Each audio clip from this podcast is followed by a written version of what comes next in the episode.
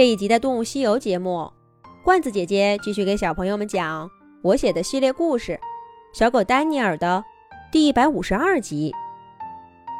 一场大雪阻断了小狗丹尼尔寻找牧民营地的脚步。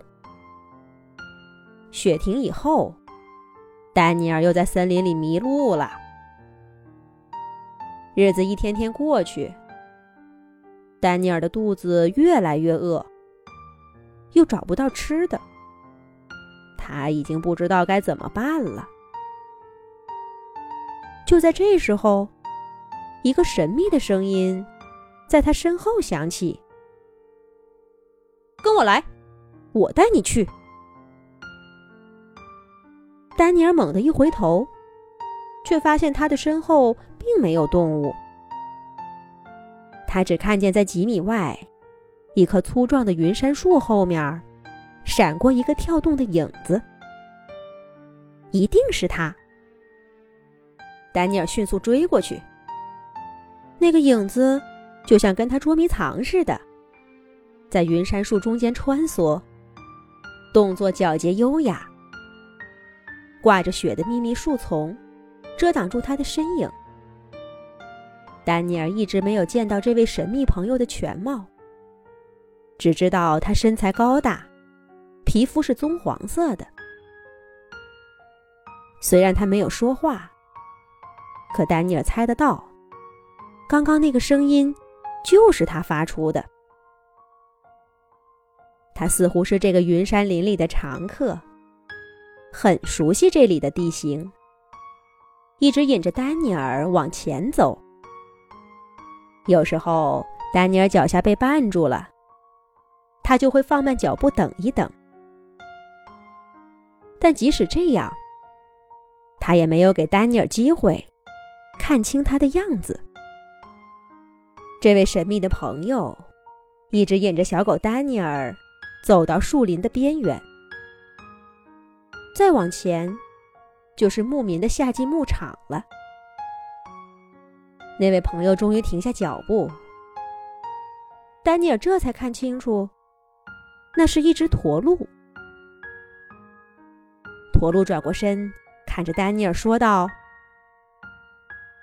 我就送你到这儿吧。再往前就是人类的领地，我不能去了。再见。”驼鹿说完话，干净利落的回身，向着来时的方向跑去。就在他回头的一瞬间。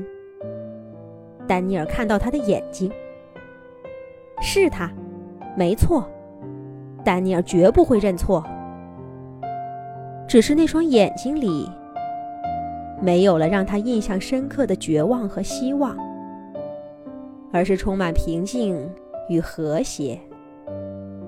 我认得你，谢谢你！丹尼尔大声喊道。可是驼鹿。只冲他眨了眨眼睛，就飞快地跃进茂密的丛林。他就像是林间的精灵，三跳两跳，不见了踪影。丹尼尔感觉像做梦一样不真实。没想到他的野外生活，从认识一只狼开始，又在一只驼鹿的帮助下终结。再见了，丹尼尔轻轻地说了一句，不知道是对早就看不见的驼鹿，还是对过往奇妙的生活。然后，他就大踏步迈进了广阔的平原。雪后的天气格外晴朗，天空不再是雾蒙蒙的铅灰色。太阳照在雪地上反射的光，甚至刺得丹尼尔眼睛疼。不过丹尼尔毫不在意，他看准了方向，一路向前。接下来旅程异常顺利，丹尼尔很快就找到牧民像雪堆一样的帐篷。大概估算一下，天黑之前到达那儿，绰绰有余。丹尼尔还收到乌鸦带来的消息，说威廉和苏珊已经找回狼群，现在正跟着他们的家人，就快回到狼之谷附近的家族领地了。太棒了！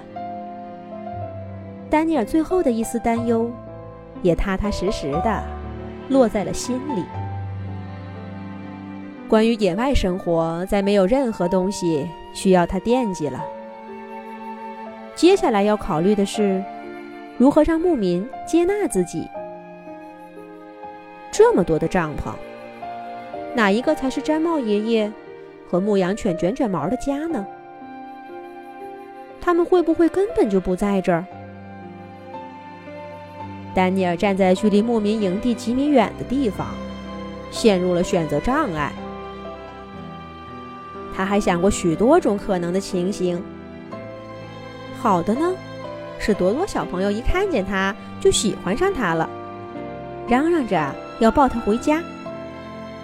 卷卷毛也认定他是个好帮手，劝说主人让他留下。至于坏的呢，当然是被认作狼，或者他们早就忘记了戴安，又或者。知道了他是狗，也不愿意接纳他。丹尼尔怎么都没想到，他见到的毡帽爷爷家第一位家庭成员，竟然是那位古怪的三花猫，而且呀，是以一种很搞笑的方式。这位三花猫三花是如何出场的呢？下一集讲。